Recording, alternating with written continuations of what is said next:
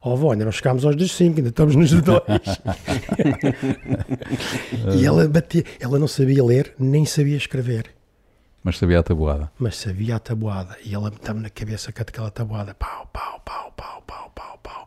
Portanto, ah, os negócios não são complicados, mas é essa teoria. Eu lembro-me ela a negociar todos os dias ali. Olha, ó Dona Maria, hoje temos favas.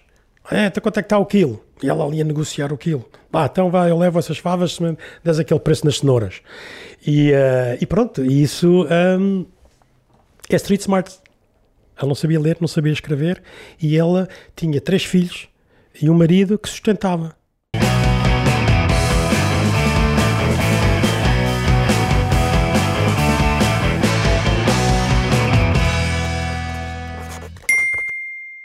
Bem-vindos a mais um Bitoque, o podcast de negócios à portuguesa. O meu nome é Tocha, comigo tenho José Serra. José, Boas.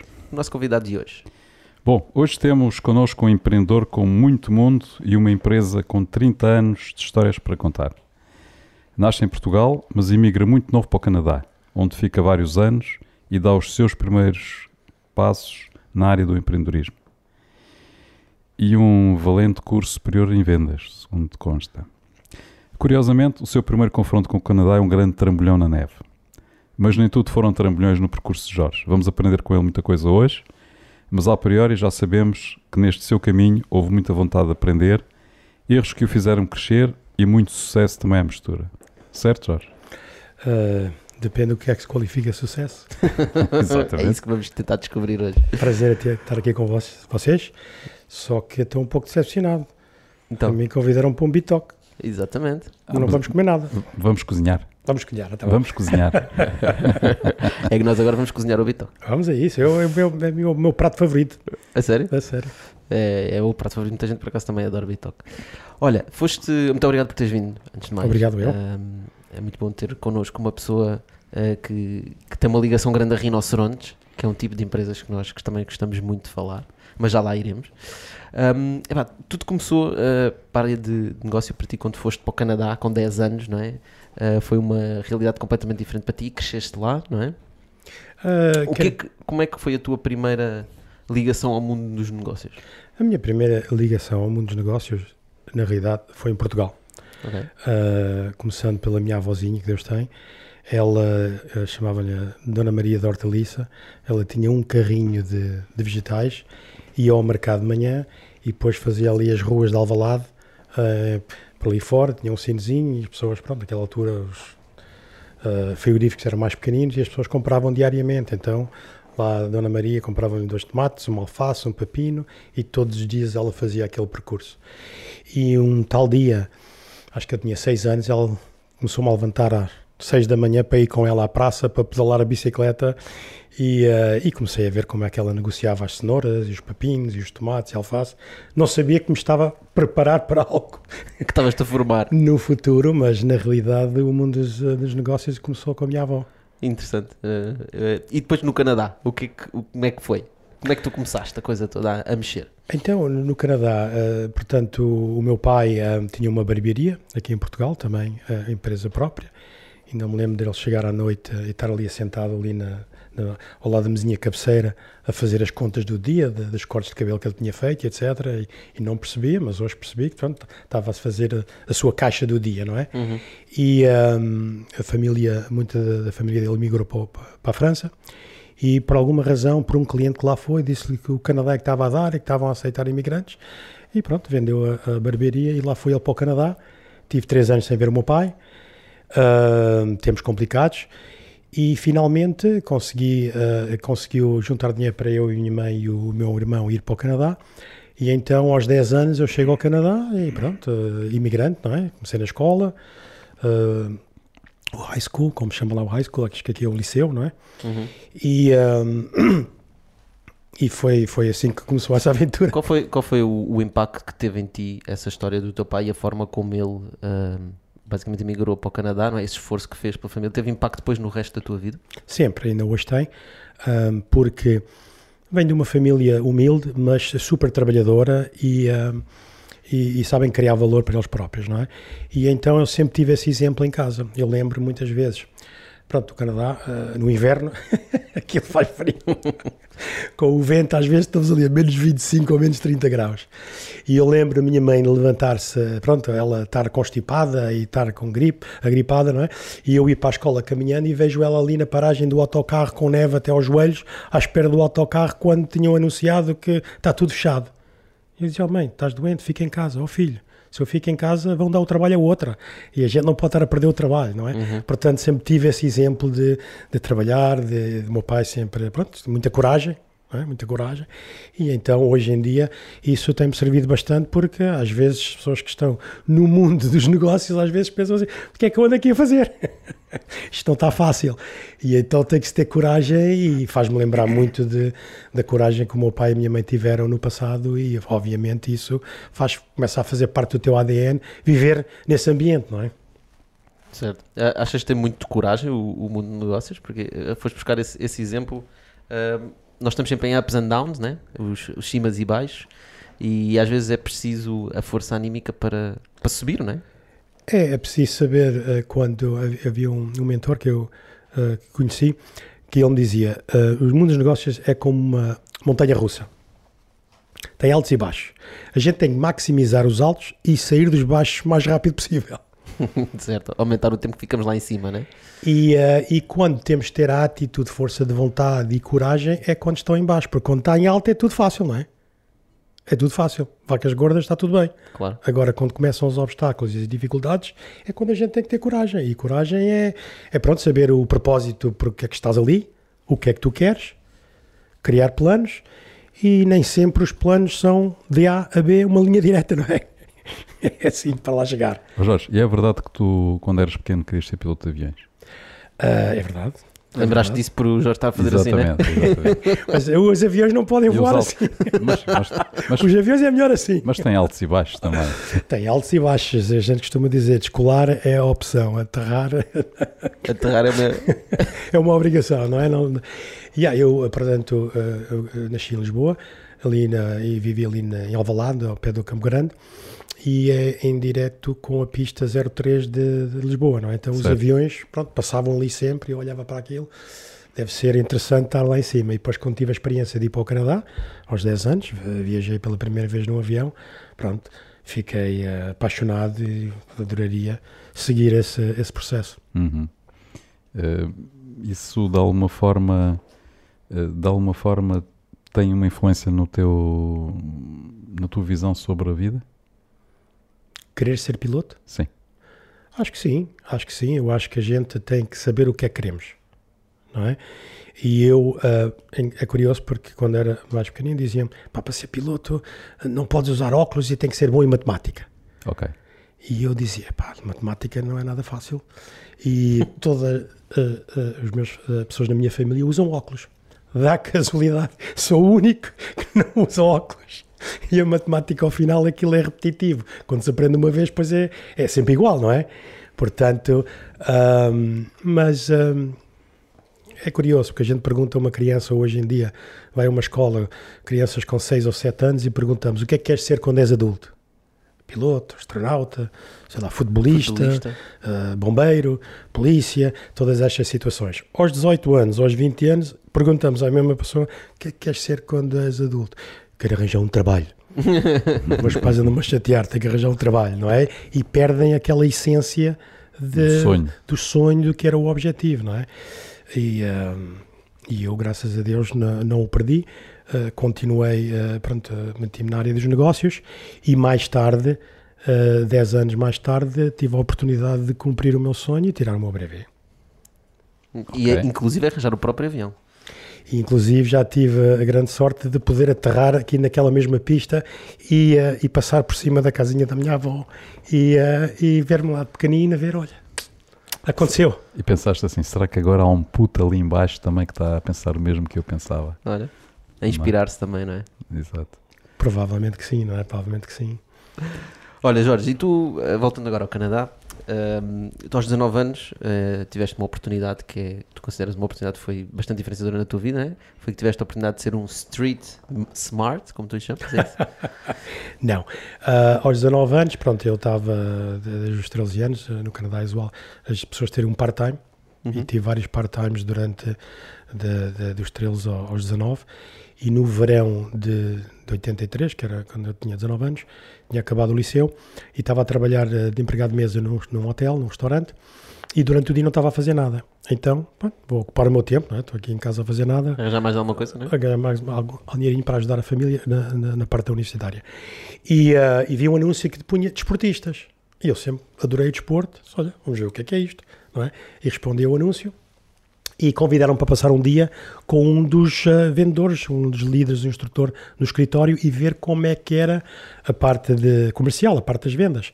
E era uma venda face to face. Eu não gosto de usar a palavra porta a porta porque até hoje nunca nenhuma porta me comprou nada, não é?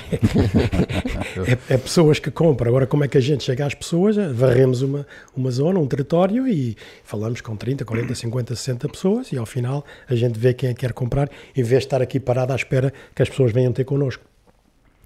E então tive, pronto, a oportunidade de o que nós chamamos no Canadá os Street Smarts, porque há, há dois tipos de Smarts. Há os Street Smarts e há o Book Smarts, não é? Ok. Há o Book Smarts. E eh, eu acho que as duas são importantes. As duas são importantes, mas a tendência é para a juventude de empurrá-los para o Book Smarts. Porque é mais fácil, não é? O Book Smarts. O Book depois- é o quê? Eh, O Book explica- Smart é teoria. É ler Teoria. o livro e É ler o aplicar as- livro, as fazer um regras, não é? teste do que aconteceu, no que viste no livro e depois dão-te uma nota.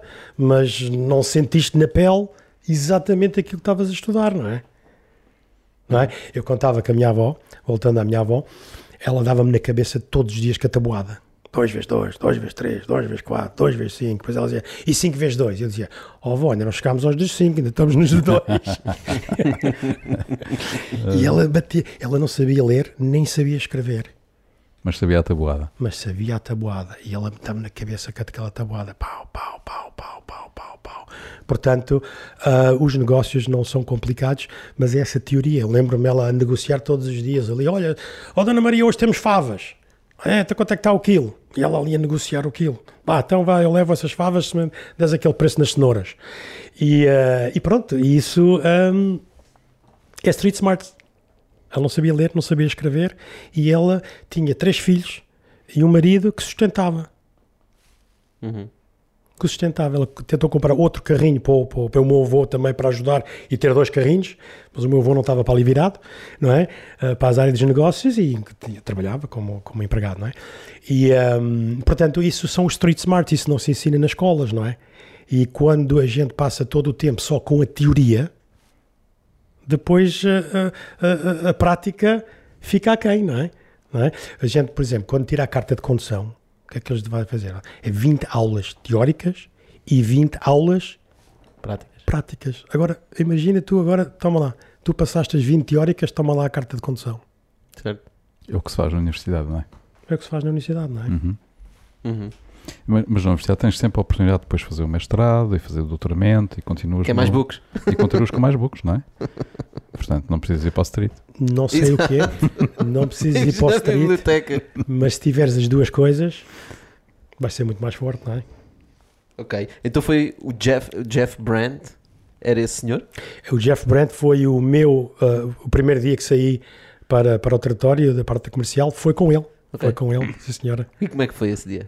Olha, foi muito complicado porque eu tinha objetivos claros e o objetivo claro naquela altura era ir para a universidade, aprender a parte a- a teórica, porque eu já sabia a parte de prática, porque já tinha trabalhado em todas as áreas do restaurante e um dia queria ter o meu próprio restaurante ou um hotel e estar nessa situação, então queria aprender a parte teórica. E então eu me encontrei com alguém que ia visitar as empresas, as lojas, com calculadoras e jogos de facas. A gente entrava na loja, olá, bom dia, como é que está? Tudo bem? Olha, estamos aqui com uma promoção espetacular, veja lá, um jogo de facas 10 peças, normalmente X, tra- 40 ou 50 dólares, agora é 20. E as pessoas ficavam assim a olhar para ele, e eu ficava a olhar para ele, "Então, mas o que é que isto tem a ver com o desporto? Exato. Exato. Ele respondeu o anúncio que punha desportistas. É para andar muitas vezes. E ele dizia: tens que estar em forma, ok, queremos pessoas que estão em forma, trabalhamos em equipa, temos um sistema e, eh, e temos um coach, um trainer e, e essa situação. E eu disse-lhe: oh, Jeff, isto não é para mim. Isto não é para mim. Disse umas sete vezes. Ele disse: está bem, não é para ti, não é para ti, mas vais ficar comigo o dia todo. Depois ao final do dia decides Ele vendeu alguma coisa nesse dia? Vendeu, vendeu, vendeu. Isto é um sistema que tem muito sucesso. Tem muito sucesso porquê? Porque a gente fala com 50 pessoas, vai encontrar 3 ou 4 que estão interessadas. Se tiveres um bom produto a um bom preço, vais encontrar sempre pessoas uh, uh, que vão querer comprar, não é? Certo. Portanto, uh, teve sucesso, mas a mim fazia-me os nãos afetava muito. Não, não quero, já passaram. Pá, quando a gente quiser, a gente vai à loja comprar. Não é? E então ele disse logo: não, isto não é, não é para aqui que eu estou virado. E é melhor, eh, pronto, agradeço o dia. E ele convidou-me para passar uma semana na empresa. Está bem, não estás para aqui virado, tudo bem. Uh, estás a ver a parte comercial e a parte das vendas, não estás a ver a oportunidade que aqui existe. E mas qual é a oportunidade? A oportunidade é que tu aprendes a parte comercial vai-te levar 3 ou 4 semanas a estar numa situação que estás a ganhar o que estavas a ganhar antes. E depois vamos-te ensinar a formar equipas. Vais levar pessoas contigo, como ele veio contigo, e vais formar uma equipa. Quando tiveres essa equipa, vamos-te financiar o teu escritório, vais abrir a tua própria empresa, tu vendes, pagas, à medida que vais vendendo, vais pagando, é tudo consignado, não tens de entrar com o dinheiro. Ora bem, eu tinha 19 anos, achei aquilo Bom demais. Um sistema muito fixe. Bom demais. Até lhe perguntei o que é que tu andas a fumar. Oh, Jeff, isso não acontece, não é? As pessoas não dão a oportunidade a alguém começar do zero, sem nenhuma experiência, sem nada. Ele disse, então, passa uma semana connosco. Conhece o que estamos aqui a fazer. Mais importante, que não me esqueça até hoje, conhece as pessoas com quem estás rodeado. E se achas que essas pessoas não são aquelas que te podem ajudar ou que estamos aqui a, a dizer uh, coisas que não são o certo, não vais ficar. Mas se achares que as pessoas são certas e que todos estamos a trabalhar com um fim, com um objetivo e somos pessoas de bem, então depois tomas a decisão. Jorge, quantas pessoas é que ele tinha a trabalhar com ele? Naquela altura ele devia ter umas 25. Umas 25. Porquê é que ele apostou tanto em ti? Eu não sei se ele apostou muito em mim. Ele era uma Mas pessoa... ele insistiu, tu disseste, isto não é para mim. Exato. Disse, não. Mas, uh, agora é que estou por dentro, uhum. já passaram 37 anos, ainda não sei se é para mim, ainda não acabou a semana, mas uh, agora é que estou por dentro, uh, obviamente faço a mesma coisa há 37 anos e fazemos isto. Tenho pessoas em várias partes do mundo a fazer o mesmo, que ensinaram, que foram uh, pela minha escola, que eu aprendi dele. E, uh, e, o que é que acontece é que a maioria das pessoas abandonam muito facilmente qualquer coisa que ao princípio seja complicada. Uhum. E então hoje nós persistimos com essas pessoas porque eu, como é que eu vou saber o que está no livro vendo a capa? E as pessoas só veem a capa, não veem por dentro. Então, quando ele me convidou a passar aquela semana, eu comecei a ler o livro, comecei a ver por dentro, comecei a ver o valor que havia dentro desta situação e vi aí uma oportunidade de que, se calhar, em menos de um ano, eu posso estar a dirigir a minha própria empresa e em quatro anos eu vou me licenciar e ainda vou à procura de uma oportunidade. E então ele insistiu porque era o trabalho dele e é o que nós fazemos enquanto a pessoa está connosco e tem mente aberta, nós insistimos porque não é fácil ver uma oportunidade. Uh, eu lembro-me de ir a entrevistas, toda a gente me perguntava qual é a experiência que tem, qual é a formação que tem. Eu sempre dizia, então, mas se eu não tenho uma oportunidade, como é que eu vou ganhar experiência, não é? Certo. Ainda hoje, ainda, ainda hoje, isso acontece muito. Três, três espinhas aqui na, na garganta.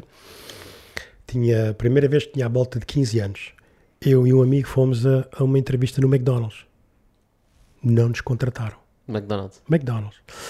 Uh, após 17, 17 anos e tal, fui outra vez. O meu amigo foi convidado para trabalhar no McDonald's e a mim não me aceitaram. eu disse: está bem, pronto, olha, se calhar já tens pessoas suficientes e etc. Não é? Terceira vez, fui a uma entrevista. Também não me, não me convidaram para trabalhar lá. Ainda hoje, quando eu vou ao McDonald's, fico traumatizado. Não é? O que é que aquelas pessoas ali atrás têm mais que eu? Mas isso. Uh, veio-me dizer: olha, muitas coisas que a gente possa fazer na vida não depende de nós. Estamos a depender de outros. Então, se calhar foi a melhor coisa que me ter acontecido foi levar com essas três negativas, porque de quando encontrei este negócio e quando encontrei esta área comercial, começava para a área comercial, se eu fizer bem hoje, eu sou beneficiado. Se eu não fizer bem, vou falar com alguém para melhorar amanhã. Mas está nas minhas mãos. Não está nas mãos de outros decidir o que é que eu valgo. Uhum. E então foi isso, por isso é que ele persistiu e nós todos os dias, quando convidamos alguém para passar um dia connosco, connosco com o tempo insistimos com eles para passar o dia, para ter a mente aberta, para ver o que é que estamos aqui a fazer. E depois de ler o livro é que podes decidir se isto não é para ti ou não, não é? Eu acho que as pessoas desistem muito facilmente. Uhum. Também há vários tipos de não.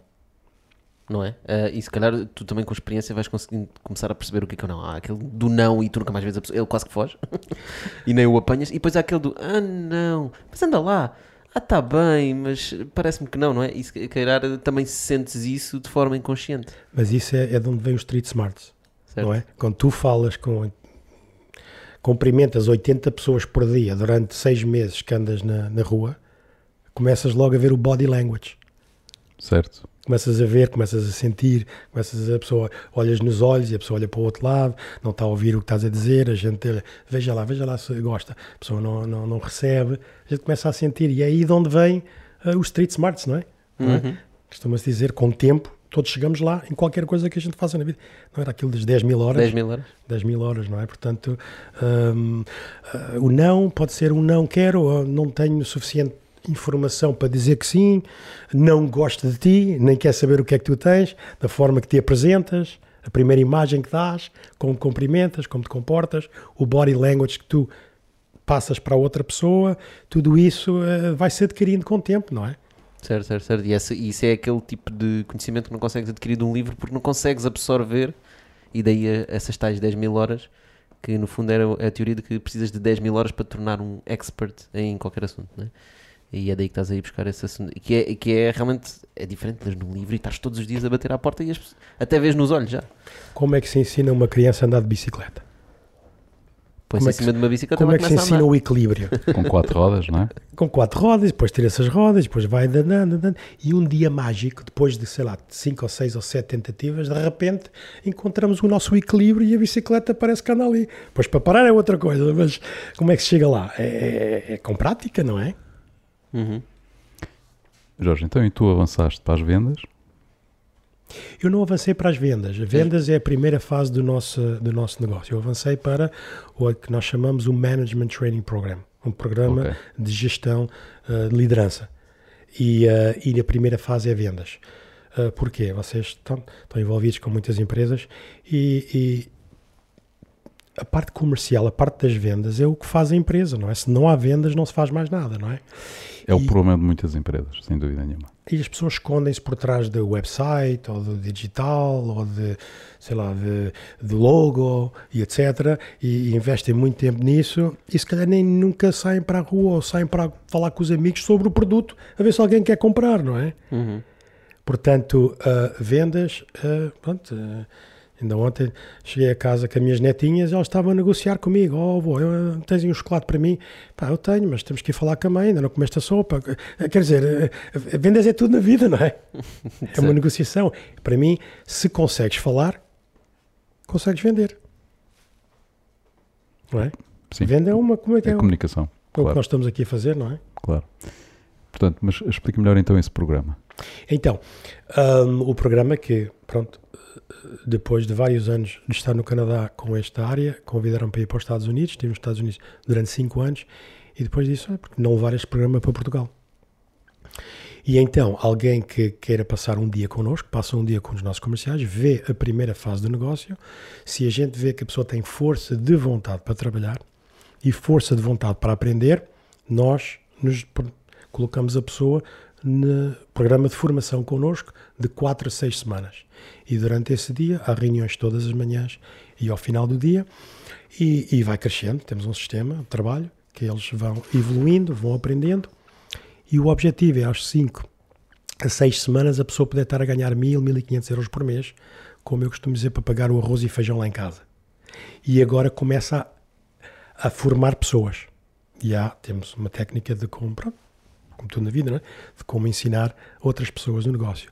Quando essa pessoa já tem quatro ou cinco pessoas formadas, então agora ensinamos a parte administrativa, uh, entrevistas, as reuniões, a marketing, uh, a contabilidade, uh, etc. Depois essa pessoa, por exemplo, olha, Jorge, eu quero ir para Évora. Então, alugamos lá um espaço, etc. A pessoa forma uma empresa e ele comercializa o produto ou serviço que nós temos naquela altura e compartimos o, o, o, o bolo entre todos, entre o distribuidor, o empresário e, e, e, e pronto, a, a nós que estamos a providenciar esse serviço. Agora diz-me uma coisa, uh, estando a funcionar dessa forma nos Estados Unidos, porquê trazer isso para Portugal? Excelente pergunta. Uh, Lembro-me na altura falar com o Jeff e dizer: oh, Jeff, olha, vou para Portugal fazer isto. Vais para Portugal? Naquela altura estava em New Jersey. Portanto, New Jersey, Connecticut e um, Nova York, 40 milhões de habitantes. Exatamente. Uhum. E então eu disse: olha, em Portugal existem, se calhar, outras pessoas como eu que se calhar não têm a oportunidade de emigrar e se eu for para lá, eles têm a oportunidade de empreender. de empreender, ter o seu próprio negócio e não ter que emigrar para fora, não é? Então uh, houve muito altruísmo nisso, nessa decisão. Uh, pode-se dizer sim, pode ser que sim, porque eu acho que pronto, pode estar em Nova Iorque com 12 milhões de habitantes ou pode estar em, em Évora com 10 mil. Ao final do dia, a tua capacidade de saber ensinar de saber passar as tuas ideias, a tua visão, o teu objetivo, que as pessoas te juntem a ti. Portanto, se eu tiver 10 pessoas comigo em Évora e tiver 10 pessoas comigo em Nova York, se calhar ganho mais dinheiro em Évora que em Nova York, por causa dos custos, por causa da, da vida lá e etc. Não é? Portanto, é tudo relativo. É relativo até porque o número de entrevistas ou de abordagens que se pode fazer num dia é, é igual em Nova York ou, ou, em, ou em Évora, não é? é Fisicamente tens é um limite. relativo. Está-se a ver, não é? Portugal agora começa a dar cartas no mundo das tecnologias, começa a dar cartas. Temos grandes jogadores, grandes uh, desportistas e etc. de um país muito pequenino que produz. Temos boas escolas. Pois empresária, empresarialmente é a mesma coisa, não é? Se vieres de boas, de boas raízes, o fruto dá certo, não é? Mas uh, tu estavas a falar das vendas e a importância que, obviamente, as vendas têm para as empresas, não é? Portanto, sem, sem vendas não há empresas, porque não há receitas. Um, hoje em dia há muito aquela ideia de que uh, o online é que funciona. Uh, é importante é ter distribuidores e ter uh, lojas a vender. Ou seja, não está, as pessoas geralmente não pensam em redes de venda de venda direta. pensam sempre na venda indireta, não é? Portanto, quem produz, quem tem produtos, pensam na venda indireta ou na venda direta, mas através do online. Achas que isso, de alguma forma, é uma tendência que vai substituir a venda direta que tu dedicaste até hoje? Eu, eu acho que é, essa pergunta é muito interessante e nós debatemos ela na minha cabeça pelo menos há, há 15 anos. Não é? Um, eu acho que cada vez mais a nossa, a nosso tipo de negócio é mais apetecível. Porquê? Porque o digital não é fácil. Nós já tentamos o digital também e, e, e, continuamos a tentar e temos algum sucesso no digital. Mas o digital uh, pode ser um complemento ao que nós fazemos diretamente na venda direta. E eu acho que a venda direta pode ser um complemento ao digital não é? Portanto, eu acho que temos que nos adaptar às novas tecnologias, às novas tendências, mas temos que saber também que tipo de produto, que tipo de serviço nós temos e qual é a melhor forma de chegar ao cliente. E se o teu produto, o valor que tu estás a, a trazer para a pessoa, pode encaixar esses três canais, maravilha. Portanto, estás a dizer é quando, quando dizes complemento nos mesmos produtos. Exato. Uhum. Nós temos uma marca chamada Master Swiss ok? Estamos nas bancas, nos centros comerciais e estamos em, em um, supermercados e etc, não é? Temos lá uma banquinha e as pessoas, pronto, veem nossos produtos e compram. Vou-vos mandar uma para pedir aqui uma frigideira Master Swiss aqui para fazer os bitoques, que até fica totalmente diferente o, o sabor do bitoque. Um, e, e, pronto, e, e hoje estamos a, a, a pessoa compra-nos e depois ficamos com o contacto da pessoa e começa uma relação online por um lado. Por outro lado, também estamos a fazer publicidade online e as pessoas também ficam a conhecer-nos através daí, que não querem ir a, a, a pronto, já nos conhecem, Construção através marca, do né? online, né? construir ser marca. Portanto, está a ser eh, muito positivo eh, as duas coisas. E o que estás a dizer é depois, depois quando vocês batem à porta e a pessoa aparece vocês são Master Suíça, eles ficam, ah, eh, já ouvi dizer, já ouvi então, dizer, já, já vi, não sei, etc. Não é? Através da net. E vice-versa. Quando vêm fisicamente, olha, já vi ali. Porque hoje em dia, portanto, na minha altura, quando eu comecei nos negócios, pá, criar uma marca era muito Custava muito dinheiro, não é? E hoje em dia, ter um website, ter um Facebook, ter um Instagram e começar a publicar custa o quê? A tua imaginação e Exato. umas, horas, Trabalho. e umas horinhas de trabalho, não é? Mas em termos económicos, não é a mesma coisa, não é? Nada a ver. Certo, não tem nada a Portanto, ver. eu sim. acho que devemos fazer, tentar combinar as duas coisas.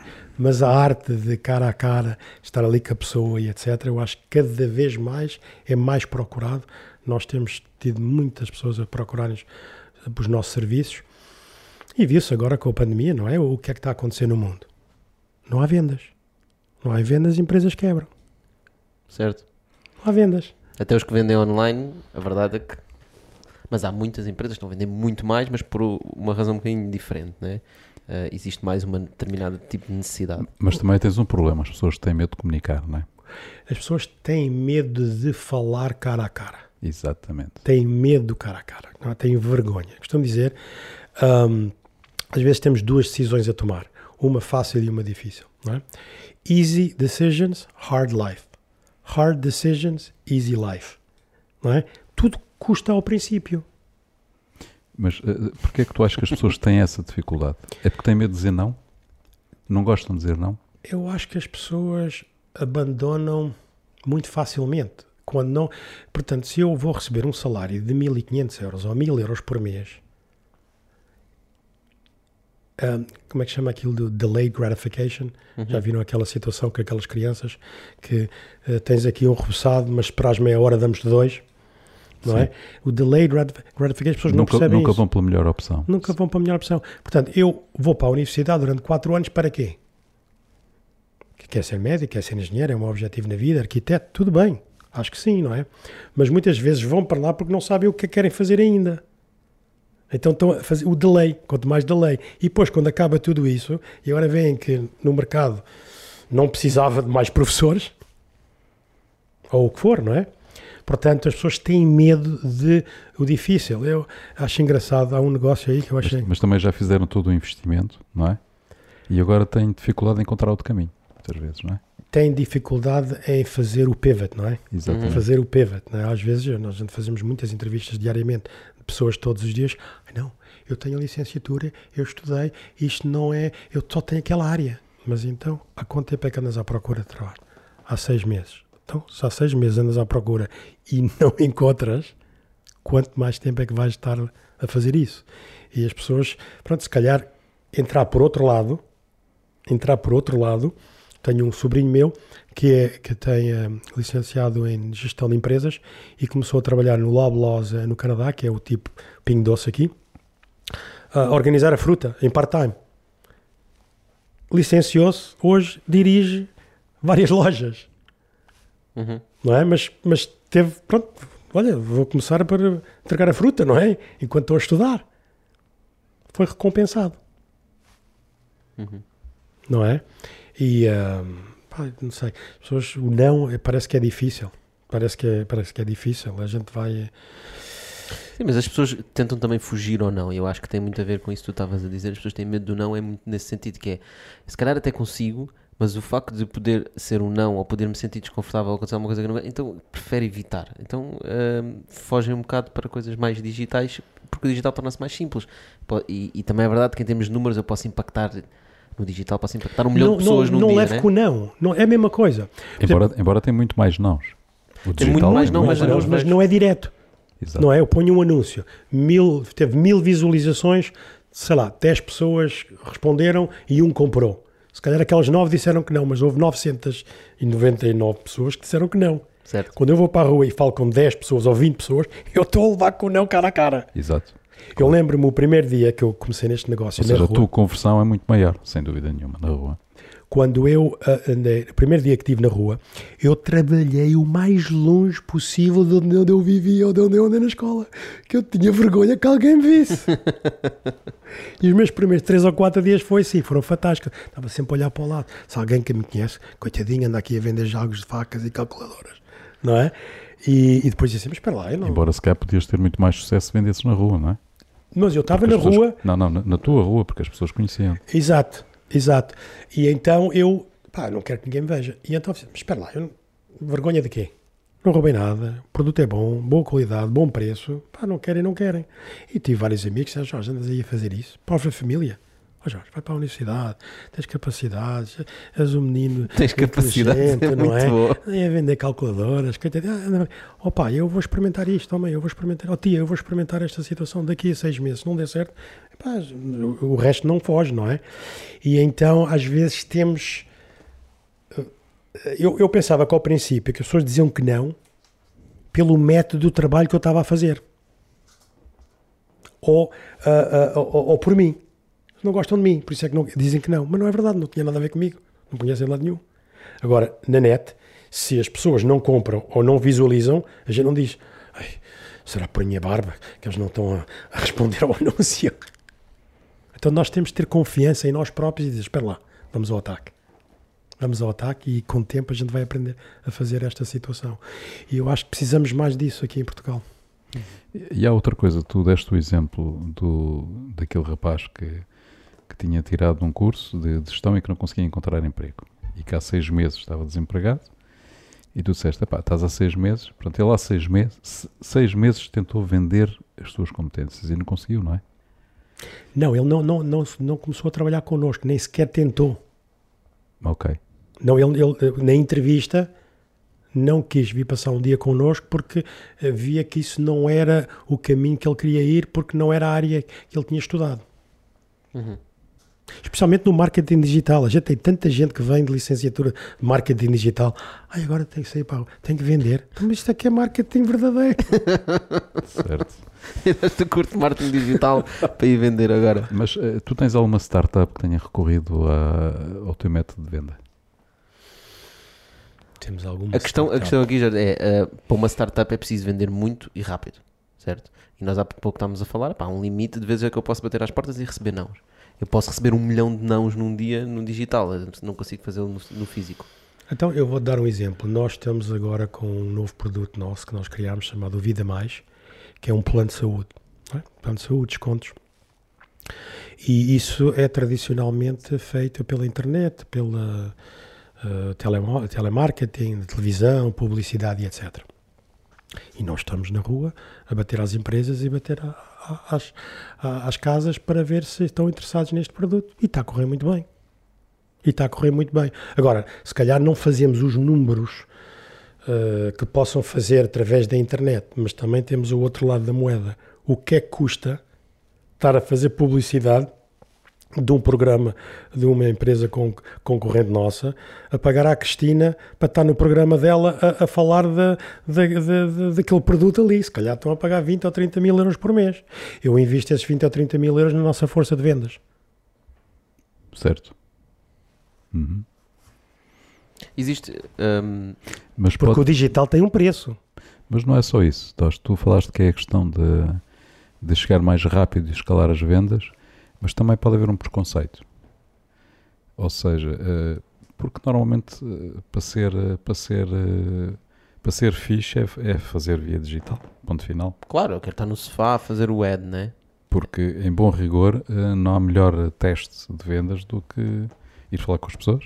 Isso, é? é? isso é outro, outro ponto. E e estava a falar nas startups, a pensar exatamente nisso, que é praticamente no início devia ser o que todas, todos os founders deviam fazer. Era ir vender porta a porta e falar com os clientes, dizer o que é que vai haver, do meu porque produto. vai haver um feedback logo, não é? Certo. Portanto, vai haver um feedback, vão aprender o que é que devem vender, o que é que não devem vender, como é que devem vender, quais são os argumentos que devem utilizar, Quais são os triggers de venda? não é? Epá, e depois, a partir daí, boa, vão para o digital, não é? Nós, quando lançamos um novo produto, muitas vezes, depois de duas, três semanas, cada semana mudamos alguma coisa, o preço, o pack, o serviço, a situação, estamos sempre a mudar porque estamos a ter um feedback direto e- na Real. hora. Jorge, fala um bocadinho sobre isso. Uh, vocês têm, têm uma equipa, vai para a rua com um novo produto. Correto. Uh, qual é a metodologia que vocês têm, de facto? Está a dizer, nós todos os dias vamos adaptando e vamos fazendo. Como é que vocês fazem? Fazem uma reunião em que todos se juntam e, e cada um dá o, explica quais, são os, quais foram os nãos que levou e porquê? É isso? Portanto, nós temos o, o- quando o negócio está a correr, como deve ser, está a correr como deve ser, mas estamos sempre a testar novos produtos, novas áreas de negócios. E então estamos o que nós chamamos o laboratório. Escolhemos dois ou três escritórios dois a três empresários nossos, um se calhar no Porto, outro em Lisboa e outro, sei lá, em Vila Real, não é? E uh, damos formação a cinco pessoas em cada uma desses escritórios, dessas empresas. E eles saem. Ao final do dia, há uma reunião entre todos nós. Olha, isto aconteceu. O preço é muito alto, o preço é muito baixo. Uh, uh, nem sabem, não, não sabem o que é que a gente está a vender. não, não conseguimos transmitir não o que conseguimos é que... transmitir. O pitch não é o correto, okay? uhum. etc. E, e, depois, pronto, mudamos para o dia seguinte e ao final da semana já temos mais ou menos o pitch que vemos que as pessoas nos escutem. E quando a gente consegue que as pessoas nos escutem, podemos providenciar os nossos benefícios, o valor que a gente traz para essa pessoa. E a partir daí agora é fecho ou não fecho. E agora partimos para o, a percentagem de fecho. Isto é, o, o meu filho trabalha mais a parte da internet, os KPIs, não é? Uhum. Okay? Os KPIs de com quantas pessoas nós temos que falar para fazer um fecho. Isso traz quanto de valor para nós. E para dividir entre todos nós, dá certo? Sim. Dá. Então agora vamos duplicar-nos nesse sentido pelo país fora, claro. quando já está. Uh, uh, uh, Porque daí tens uma ideia do custo, não é? Do custo de venda. Do custo, do pitch, do produto, já está ajustado. Nós costumamos dizer, o nosso produto tem que ser uau. Em 30 segundos a pessoa diz, uau, uau, aquela frigideira, uau, 30 euros para aquela frigideira, eu já vi aquilo por 75. Uau! Se não é uau, a gente tem que dar o nosso melhor ao cliente final. Ponto. Uhum. O melhor serviço, o melhor produto, o melhor valor ali na hora, no momento, em tudo o que a gente faz que a pessoa olhe para aquilo e a decisão seja eu tenho que ter esta situação. Oh Jorge, mas uh, tu não achas que uh, o que custa mais é transmitir confiança? A quem? A quem compra.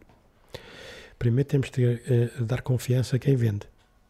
Okay. Eles têm que comprar primeiro. Certo. Porque se eles têm confiança, os outros vão comprar.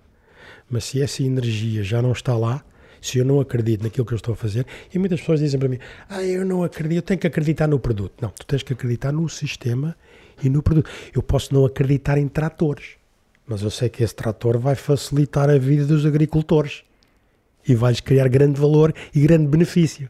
Eu não tenho que estar a comprar um trator para mim. Mas se eu estou, se o trator é o produto que eu tenho para comercializar, eu tenho que ver que benefício é que eu trago para o cliente final. Então vou-me entusiasmar com tratores. Agora, se eu acho que o trator, eh, estou aqui a perder tempo e, e é muito caro ou uh, não faz, não traz nenhum benefício a quem o vai comprar, então é difícil que eu consiga vender. Então o que estás a dizer é, quando se está a fazer uma venda, será mais importante uh, sublinhar os, os benefícios que aquele produto traz do que propriamente as características do produto. Sempre. Sempre tem que ser os benefícios. O que é que isso faz para mim? Qual é o problema que me está a resolver? Esse, esse, esse é um erro crasso de muitas uh, empresas tecnológicas, sabes? Porque, uh, no fundo, muitas vezes põe-se a descrever o que é que o produto deles faz. Uhum. Não é? O que é que o produto deles faz, como é que é inovador, como é que é fantástico em termos de, em termos de inovação, o que é que traz para o mercado. Ou seja, uh, estão demasiado imbebidos daquilo que eles são e querem transmitir. Paixonam-se eles próprios pelo produto, não é? Exatamente, exatamente e não conseguem transmitir qual é o benefício que aquilo traz para o, para o cliente. Portanto, e o cliente diz: Uau, tens um produto extraordinário. Mas para que é que serve? Mas para, que é que isso me serve? Eu não preciso de tratores, não é? Mas ali para, para, para, a liberdade vender tratores, ninguém quer trator nenhum. Pode ser um Lamborghini. Exatamente. não é? Mas como é que uma pessoa se apercebe que está a cair nesse, nesse, nesse movimento? Tem que ir para a rua. Tem que ir falar com pessoas. Porque as é? pessoas, diz isso por, por causa da reação que as pessoas vão ter, vais perceber logo, epá, ninguém me quer ouvir sequer, isto está qualquer coisa mal, não é? Começas-te a questionar e a pensar o que é que está mal, o que é que eu estou a dizer de mal. Portanto, nós temos um sistema de marketing, um sistema de abordar as pessoas, um sistema de trabalho, um sistema próprio, não é? E se o sistema estiver a funcionar, pode ser que o produto não funcione. Uhum. Pelo preço, pelo valor, pela situação que a gente está a abordar. Portanto, o sistema, temos que ter a carta de condução é um sistema. Tu agora, dou-te um BMW ou um Mercedes ou um Fiat, tu, ou seja em Portugal, ou seja em Nova York, tu não vais entrar no acidente porque sabes as regras. Isso é o que nós ensinamos. Um sistema de trabalho, um sistema de uh, ensinar pessoas, um sistema de liderar, e a partir daí agora vamos ver se o produto encaixa. E dentro de duas ou três semanas a gente vê logo por onde é que está o problema. E às vezes já encontramos grandes produtos que a gente vende muito bem, mas não conseguimos uh, extrair valor para a situação, não é? Mas nos startups. Como isso- assim? Por exemplo, estás a dizer um produto que até Vamos- vende bem, mas não tem vamos- margem suficiente. Vamos usar esta frigideira como exemplo. Certo. ok? Eu compro esta frigideira por 10 euros e vou vendê-la a 15, ninguém quer comprar.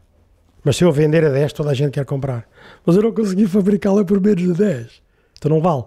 Agora, no mundo digital, eu posso perder dinheiro e vender as frigideiras a 10 e depois vou para a neta dizer que eu vendi 50 mil frigideiras com dinheiro que me foi dado de não sei de quem.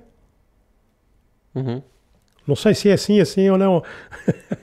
Às vezes acontece, sem eh, dúvida nenhuma, porque, Claro que pode ser assim. porque ele, com 10 mil frigideiras vendidas, ele vai angriar dinheiro de investidores.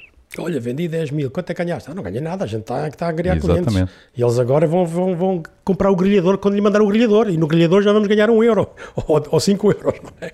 É uma lógica que parece estranha no mundo dos negócios, não é? Empurrar para a frente. Empurrar para a frente. Mas pronto, há muitas pessoas que têm sucesso nesta situação, mas é como nós costumamos dizer, quando estamos na rua, é a lei das médias. Um em 10 compra, um em 15. Os startups, como é que é a lei das probabilidades? Uma em 50 funciona, uma em 100. Não sei qual é a lei das médias. É uma em 100, mais ou menos. Mas aquela uma em 100 que funciona, Funciona muito bem. funciona muito bem, paga pelas outras 99, não é? Não sei. À vontade. Exi- existem vários cálculos e os VCs funcionam à base desse cálculo que é pá, precisam de encontrar um ali extraordinário, pá, depois dois ou três mais ou menos, aí o resto pode ser tudo. Mas isso não, isso não ajuda os empreendedores que lançam as empresas, não é? E que lançam as startups, em bom rigor. Porque eles iludem-se que têm um negócio, que estão a montar um, negócio extraordinário, eh, mas entraram numa lógica, numa lógica em que o importante não é tanto vender, mas valorizar, não é? Portanto, e, e- e muito raramente conseguem valorizar o suficiente. Eu, E como, e como não, conseguiram, não conseguiram vender também o suficiente, a empresa morre. eu não conheço muito o mundo dos startups, vocês se calhar conhecem melhor que eu. Faço, não sei se posso fazer a pergunta. Podes? Como é que vocês ah, ah, olham para uma startup e dizem, sim senhora, vamos apostar nesta empresa ou é nas pessoas? Como é que vocês tomam essa decisão? Bom, em, em bom rigor, nós quando olhamos para as startups, porque eles apresentam-se como startups, vemos se ali há negócio. Negócio, mas por onde é que começam? Por o produto? Sem dúvida que para nós o mais importante, eh, repara, nós, nós, eh, nós quando investimos, investimos em, em estádio muito inicial, portanto na fase muito inicial, tem que haver, sem dúvida, uma boa ideia de produto, portanto, porque sem isso não vai haver negócio. Tem que haver, sem dúvida, eh, um modelo de negócio e como é que se vai vender aquele produto e a quem é que ele serve, quais são as vantagens, o que é que ele vem resolver, que problema é que ele vem resolver efetivo. Portanto, se vem resolver um problema, então vai ter clientes, não é? E, e como é uma, um estádio muito inicial, para nós é essencial quem é a pessoa que vai executá-lo. Qual é a equipa que vai executá-lo. Porque ideias há muitas e se, se não tiver alguém com capacidade, que a gente veja que tem capacidade de executar, nunca vai conseguir fazê-lo. E como é que se sabe se essa pessoa tem capacidade para o implementar? F- eu tenho uma resposta para isso. Normalmente dou sempre a, tem empreendedores quando estou a falar com empreendedores. É feeling. Não há nenhum investidor no mundo que saiba. Se soubesse, eram investidores todos só tinham sucesso. E não há nenhum VC no mundo que tenha 100% de sucessos, nem 20 ou 30% de sucessos. Eh, portanto, não depende só do momento, depende de tantos, tantos fatores que é impossível prever. Jorge, é, o- é o street smart, não é? É o Street Smart. Eu- para mim, o Street Smart é sair com essa pessoa, quantos é que já vendeste? Vamos ali para, para a rua, todos nós, e ver se alguém quer eh, comprar esse, esse plano de saúde. E ao final, para ninguém quer comprar. Mas é muito isto. isso que nós fazemos. Nós tentamos procurar encontrar uma forma de tentar validar aquilo que estamos a falar. E dizemos assim: vamos conseguir, conseguimos construir um negócio à volta disto ou isto é só funciona se for o Facebook? Seja, Isto só funciona se tiver um bilhão de pessoas. ah, e nesse caso é aquelas startups, como nós chamamos, startups puras e que não é muito a nossa praia. Então, tenho outra pergunta. Ah, dessa uma em 100, então, quando é que se diz basta? Bom, para já nós não, não procuramos investir numa em 100, não é? Portanto, nós, nós damos por satisfeitos se essa empresa for um rinoceronte, como aquilo que a gente chama de rinocerontes, ou seja, se- não precisa ser uma empresa muito valorizada, basta ser uma empresa que vai fazer negócio e vai construir negócio, E que tem lucro. e que tem lucro. portanto, Mas gera tem dinheiro. lucro quando já chegam a vocês? Não. Não, Eh, não, não, não. Tem, que- tem que fazer lucro quando está connosco. Mas até lá não tem que ter lucro. Não, porque Não. normalmente nem existem. Às vezes nem tem, nem tem receitas nenhuma. Nem existem empresas. Então é que quanto tempo é que a gente dá para ver se dá lucro? Uhum. Essa é uma boa questão. Eh, eu penso que, sinceramente, acho que uma empresa que durante um ano não consiga dar lucro, não consegue nunca. A não ser que tenha algo muito específico que tenha acontecido. Bom, depois tens aquelas empresas que são, são, são binárias, não é? Portanto, que desenvolvem uma tecnologia muito avançada, portanto, muito interessante sob o ponto de vista conceptual e que pode mudar o mundo. E, portanto, essas, eh, por vezes, eh, têm uma lógica diferente e aquilo ou dá ou não dá nada, não é? Ou dá muito ou não dá nada. Nós, por exemplo, não estamos muito interessados nesse tipo de- nesse tipo de, de empresas, nesse tipo de startups, não é? Mas, eh, por exemplo, aquilo que nós temos estado aqui a falar, que é, que é testar o mercado, não é? É uma coisa muito interessante e, sem dúvida, eh, seria um, um benefício gigantesco se, se as empresas, se essas empresas, se essas startups pudessem contar com a experiência, por exemplo, que, que tu tens, não é? Portanto, e com a experiência que tem o teu grupo e quase que servir como teste, não é? Porque, repara, isso também podia ser interessante para vocês, na medida em que era uma forma de encontrar novos produtos que possam ser produtos inovadores, que seriam testados e que, se resultarem, podem resultar para os dois lados. Claro, Porque pode acontecer resultar e ter vendas, não é? Mas não ser interessante para vocês em termos de distribuição, porque não, não alcança aqueles números necessários para que seja interessante para todos, não é? Portanto, e desse ponto de vista ser só interessante para a própria startup, ou pode ser interessante também para vocês, porque passa a ser um novo produto para ser distribuído, não é? Portanto, e, e sobretudo é introduzir uma lógica diferente eh, neste mundo, de- neste ecossistema de inovação, não é? Em que, em que tem muita dificuldade em fazer os testes no, no a prova do algodão, não é? De ir para o mercado. exato. Pois, pois. Nós, eh, nós, eh, eh, nossa, para nós, para que a empresa funcione, o nosso, import- eh, o nosso objetivo primordial é se podemos escalar isto com pessoas. Nós é dar a oportunidade a pessoas. A mim deram uma oportunidade de eu, aos 8 a 9 meses, com 20 anos, estar a dirigir a minha própria empresa com benefícios de 1.000, 1.500 euros, dólares por semana naquela altura, que era muito dinheiro, ainda hoje é. Correto? E então, para a gente ter um produto e que se venda bem, tem que se poder escalar para poder dar a oportunidade a mais pessoas. E no mundo digital, não se dá oportunidade a muitas pessoas. Dizem, ah, esta empresa, lá, Farfetch agora admitiu 600 pessoas. São 600 empregados. A não ser que eles tenham, sei lá, eh, opções de, de ações, não é? Sim, alguns deles têm certamente opções de ações, mas, mas não deixam de ser empregados. Para nós, o importante é não, não estamos a criar empregados, estamos a criar empresários. Desde o primeiro dia que saem, eles vivem daquilo que estão a fazer e depois têm que melhorar. E então, se a gente consegue vender hum, 50 frigideiras num dia, pá, podemos, se calhar, vender 10 mil frigideiras num dia, tendo eh, 300 pessoas pelo país fora, e depois vamos abrir em Espanha e temos ali, sei lá, 50 empresários com 10 ou 15 pessoas e cada um tem o seu negócio. O digital pode vir a trazer. E o digital é tudo, ah, pronto, é tudo centrado ali naquela pessoa, não é? Nos sócios certo. e nos investidores. É Sim. verdade. Te- Tens outras coisas que é preciso fazer à volta, mas a, a lógica é completamente diferente. Né?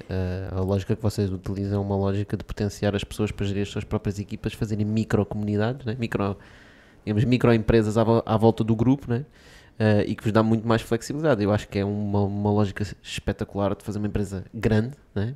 com muitas pessoas. E mesmo assim ainda terem aqueles ticos de pequenos e de serem flexíveis e de... Porque tu há bocado, eu gostei muito há bocado disseste que quando vão testar um novo produto não é mandamos para a rede. né?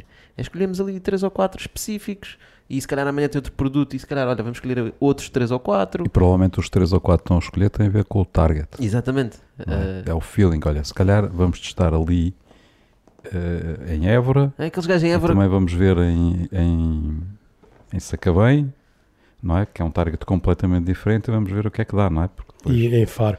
E escolhemos cinco pessoas, duas que estão connosco há duas semanas, que ainda estão a aprender o nosso sistema, duas que já são instrutores e têm três ou quatro meses connosco já, para ver o já grau de dificuldade da situação. argumentação, não é? E depois temos um craque, ok? E os cinco, ao final, a gente vê o Um que é craque. que se está a passar. Mas, tu, mas escolhem as pessoas diferentes, com diferente experiência, para perceber até que ponto é que Se consegue desenvolver os argumentos. não é? Exato, por exemplo, voltamos à frigideira. Eu dou aqui ao Tocha, e o Tocha é um craque, sai para a rua e vende 50 frigideiras. Eu dou ali ao cameraman e ele vende duas. E eu mando vir 100 mil frigideiras porque ele vendeu muitas. E agora estou num armazém e ninguém consegue vender nada. Certo, certo, certo, certo. A gente não quer craques de vendas, queremos que pessoas craques no sistema de trabalho nosso. E então tem que servir para a pessoa que está a começar, em duas, três semanas, tem que começar já a ganhar dinheiro. E, não- e- e aprendendo, pronto, tem que aprender a conduzir o carro. Não queremos que sejam eh, Fórmula 1, não é? Que pessoas que sejam. que- como é que é o Ayrton Senna? Não sei quem é que é agora, quem é o craque agora da Fórmula 1. É pá, não, não conheço. Houve aí alguém que ganhou agora há pouco tempo. Nós não conhecemos muito. Mas Hamilton, não é? O Hamilton agora que é o craque. não sabemos já. Ah, Mas imagino que sim.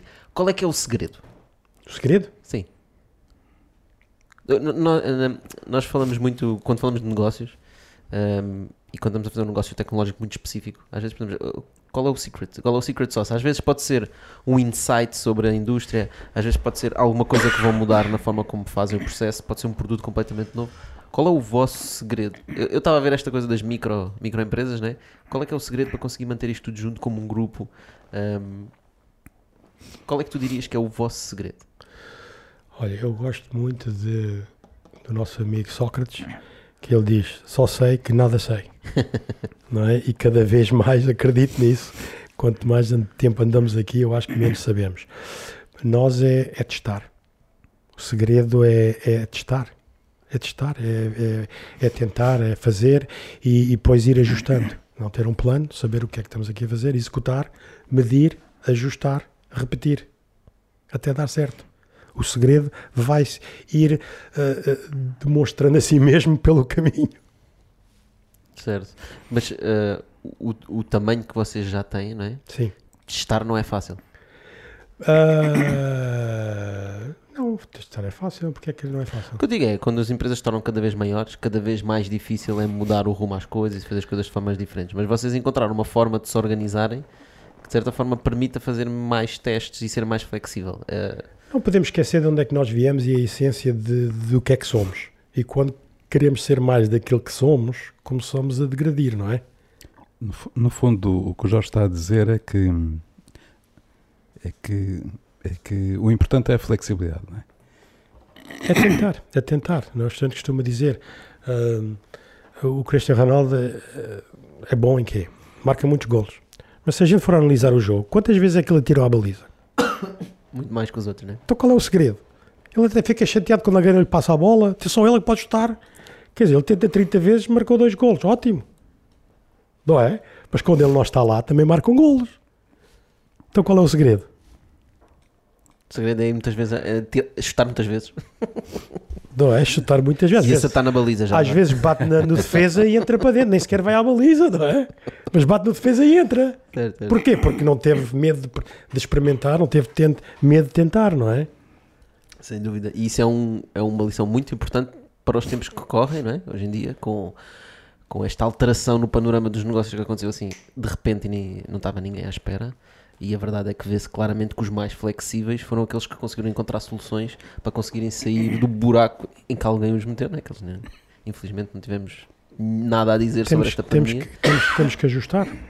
Temos que ajustar e, e todos os dias temos que ajustar, independentemente se, Se há pandemia ou não. se há pandemia ou não, não é?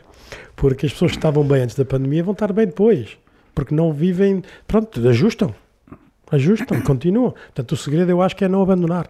O nosso símbolo do nosso negócio é a bomba d'água. Sabem aquela bomba d'água antiga? Uhum. Eu gosto muito. Manual, não é? Manual, não é? Exato, não é elétrica. Aquela que se carrega no botão. E então a gente dá a bomba d'água. E o que é que a gente costuma dizer? Quando a gente dá a bomba, aquilo vai subindo, não é? Vai subindo. Se a gente abandona, Para, ela desce. agora, se, me- se levei 10 vezes a chegar aqui, agora vai ser outras 10. Mas se eu não abandonar e continuar, aquilo vai sair. Qual é o segredo? Persistir, insistir, acreditar naquilo que estás a fazer, mas rodear-te de pessoas que te possam dar o feedback correto para que tu também, pronto, não é? Não ficas maluca eh, a tentar, não é? Uhum. Vocês hum, já pensaram em entrar mais no mundo das startups e começarem a criar, por exemplo, vocês têm muitas pessoas que, se consideram, que eu considero que são pessoas empreendedoras que estão à frente do seu próximo, próprio negócio, que não inventaram um novo produto que vai mudar o mundo. Nós não precisamos todos de inventar novos produtos, estão a fazer um negócio, estão a gerir pessoas, estão a gerir equipas. Portanto, vocês no fundo estão a formar empreendedores né, para o vosso grupo, mas poderiam ter eh, ou almejar chegar a um ponto em que depois até iam para outro tipo de produtos. Isso é uma coisa que já vos passou pela cabeça? O nosso único objetivo é startups. A única coisa que a gente faz é que uma pessoa que se junta a nós, o objetivo dele de startup o seu próprio negócio. Start this. Start this and do it, não é? E é a única coisa que nós fazemos. Agora, a palavra muito bonita, startup. O que é que isso quer dizer? Não, não, você explica-me a mim. O que é que quer dizer? É que vem dinheiro do outro lado? Que é através do digital? Quero uma aguinha aí, está tudo bem. Eu dou um bocado. Toma aqui a minha. Não, não, deixa, deixa. Eu tenho, tenho. Tem aí? Sim, o startup. Opa, Muita gente, qualquer coisa. Venha ao Bitoque, venha ao Bitoque, qualquer coisa É, ali que não está. É fome já. Também já estamos quase no final.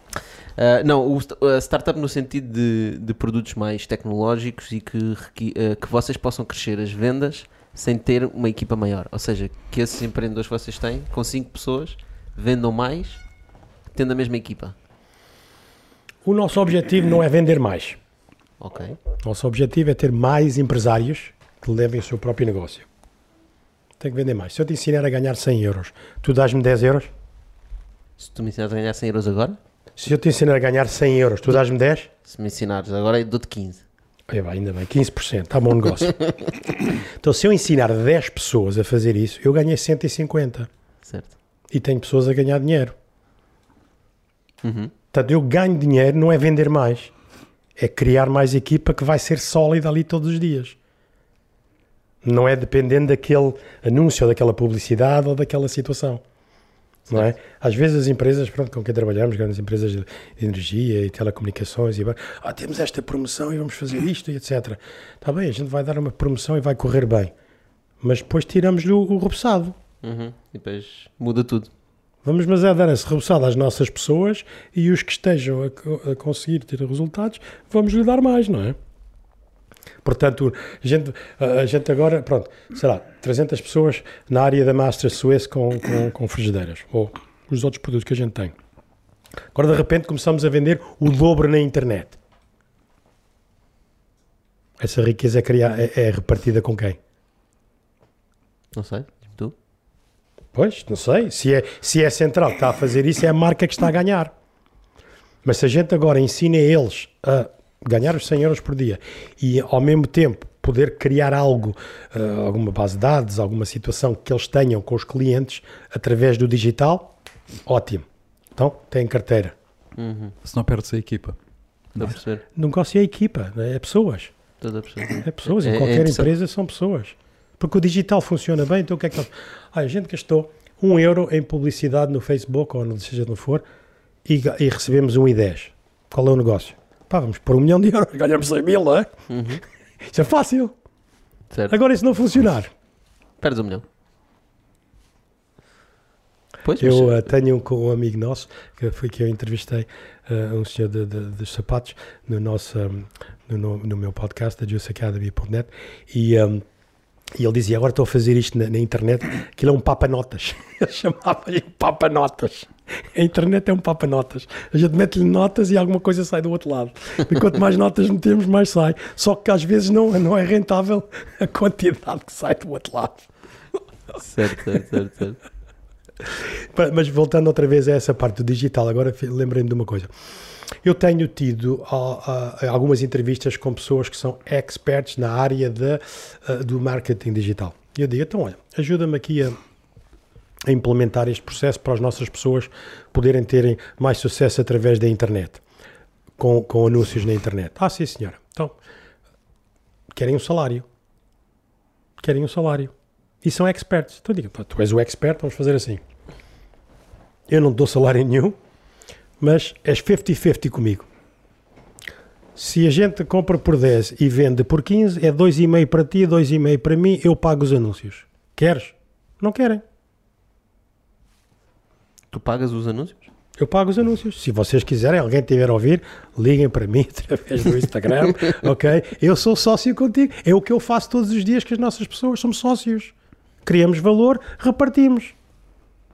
Uhum. Ah, não, eu quero um salário fixo, não quero ter problemas, não quero ter desafios. Nós também estamos na área imobiliária e muitas vezes a gente fala com os arquitetos: quanto é que vai ser isto? Pá, este projeto é, custa 200 mil euros. Pá, gente, olha, vamos fazer uma coisa. Damos-te 25 mil para pagar as horas e depois, quando a gente vender os apartamentos, ficas com 5% do lucro. Ah, não, a gente não quer isso, a gente não quer isso. A gente quer o fácil. Quer Mas, mas- mas dava muito Estamos mais a dinheiro. fazer o né? nosso trabalho. E dava muito mais. Não correr riscos. Não correr riscos. Não. Mas o que é que é um risco? O que é que é correr risco? Uma pessoa que salta de um avião de paraquedas está a correr um risco? Não está, ele sabe o que está a fazer. Esteve na escola, aprendeu, está com um instrutor. Voar um avião é um risco? Se calhar se eu der as chaves que é um risco para ti. Acho que sim. Exatamente. E para quem estiver lá. Mas se fores à escola durante 5 ou 6 meses, não é um risco, porque está calculado, não é? Claro. A gente atravessar a rua é um risco. Ah, não é um risco, mas pessoas matam-se, são atropeladas todos os dias, não é? É verdade. Portanto, às vezes temos que analisar o que é que é um risco. E o risco para mim é eu não quero dedicar o tempo suficiente para aprender isto. Andar de bicicleta é um risco? É. Mas quando a gente aprende a andar de bicicleta já não é um risco. Então o risco é eu não quero dedicar o tempo, ou tenho a coragem, ou, ou o desafio, ou a disciplina, ou não me interessa estar a aprender isto. Então dizem que é um risco. Uhum. Sim, mas nesse caso que tu estavas As, a dar. pessoas, as pessoas têm dificuldade em sair da sua área de conforto. É Não isso, nesse caso estavas a dar o exemplo, é a pessoa está com receia de fazer uma coisa que nunca fez. Exato. Quer dizer, não, que estes E 25 chamam-lhe mil euros eram risco. certinhos, agora vou talvez ganhar 100 mil. Então e se ele não vender os apartamentos? Não ganho. Certo? E não está a pensar na lógica, é se eu não fosse vender apartamentos também não estava a construí-los. Então eu, mas eu vou fazer este plano arquitetónico, vou fazer este e vou desenhar isto. Se calhar não estou a acreditar no que eu estou a desenhar, quero é receber o meu, não é? Claro, senão não estava a construir. Isso é muito interessante, esses modelos alternativos. Acho Meritocracia. Meritocracia é de onde se baseia todos nós que nós entramos e que fazemos e somos todos sócios. Somos todos sócios. Eu não gosto de negociar eh, com pessoas em termos de dinheiro. A gente diz, ok, quanto é que é para ti, quanto é que é para mim.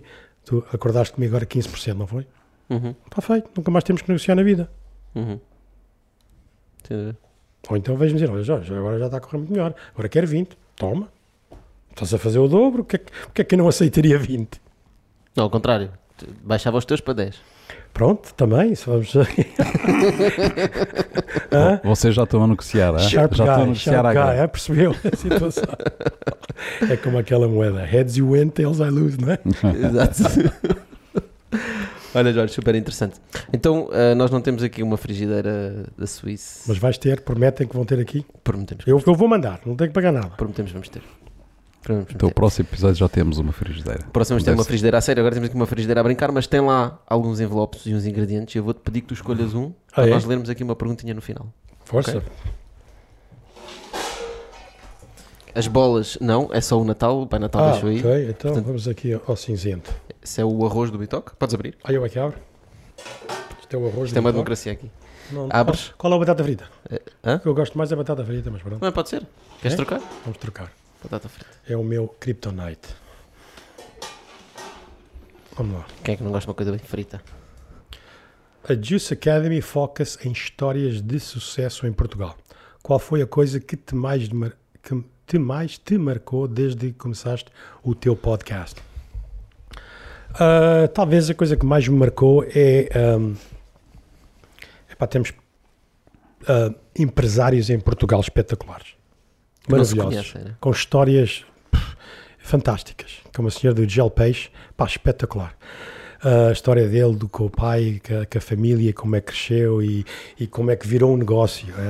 A, Leonor Freitas, como ela se meteu no mundo do, do, do vinho, quando o pai não queria que ela se dedicasse, a mãe ia vender a- a- as vinhas que tinha. Ela disse: não, não, não. E foi para ali aprender um negócio com todas as pessoas que era do vinho e hoje começou com 50 hectares, tem mais de 500 hectares e prémios por todo lado. Portanto, eh, para mim, é ver essas pessoas. eh, ela, ela dizia que foi ao, primeiro show que fez de vinhos, ao primeiro evento que foram, venderam uma caixa de vinho. Não é? Eh, qual era o risco? O risco era não ir, não é? Ok? E voltaram a continuar. E ac- acreditavam. E uma mulher. Sucesso. Portanto, as pessoas diziam, ah, falavam ali com o meu assistente, que era homem, porque acreditavam mais nele do que a mim, que era mulher. E teve que combater essa, pronto, essa atitude. Portanto, para mim, o que mais me motiva é, é, ver essas pessoas, porque eu sei qual é o percurso, e, vocês sabem, não é? Ok? Não é fácil. E quando a gente vê esse sucesso aqui em Portugal, dá-me dá muito gozo. Era interessante ter mais visibilidade dessas histórias, porque acho que temos realmente histórias super interessantes. Também é um dos nossos objetivos aqui no Bitalk, convidar pessoas a partilharem coisas super interessantes que são feitas e às vezes pá, só se fala do, do Ronaldo e, e, das estrelas de Hollywood e etc. E, pá, e há pessoas com histórias que podem inspirar ainda mais e mudar vidas. Exato. Que o Ronaldo realmente faz muito trabalho, é excelente, mas há pessoas que também podem dar o exemplo. Né? Mas o Ronaldo é uma excelente história dessa situação. Sem dúvida, é. Aos 12 anos veio para cá sozinho, faziam, riam-se dele do que ele falava, do, do destaque madeirense, etc. E, e, pronto, não ouviu os outros e tem confiança em si próprio. E vocês estão de parabéns, e mais do que parabéns, uh, é, é, é, muito bonito ver pai e um filho a trabalharem juntos ok? Uh, como, é, como é que é essa situação? Que também é a realidade no, no teu, que é engraçado, não é? Que é a minha realidade e uh, os meus desafios, não é? Que, que, é muito divertido. Como é, como é que vocês lideram com essa situação? É uma conversinha que ficamos aqui agora para pós, pós-podcast. Enquanto agradecemos às pessoas que estiveram lá. Jorge, muito obrigado por teres vindo. De nada. Obrigado, de nada. Foi muito interessante. Só mais uma coisinha, trouxe aqui sim, um sim, livrinho para cada um de vocês, ok? okay. Uh, isto é um, pronto, um clássico, O Homem Mais Rico da Babilónia. São uh, teorias que nós seguimos há muitos anos e aqui o Almanac de Naval, que espero que gostes. Uh, e uh, muito obrigado por, pelo convite e uh, a frigideira está do meu lado. obrigado. Forward by Tim Ferris. Jorge, foi um espetáculo. Pessoal, olhem, obrigado por estarem desse lado também. Acho que falámos hoje aqui sobre coisas do core, coisas muito interessantes de core. Uh, tenho certeza que vocês que ouviram uh, conhecem alguém a quem este episódio vai ser mesmo na mousse. Uh, experimentem partilhar. Pode ser que saia alguma coisa interessante para o futuro. Jorge, um abraço mais uma vez, obrigado. Vamos obrigado. comer? Encontramos para a semana. Vamos comer.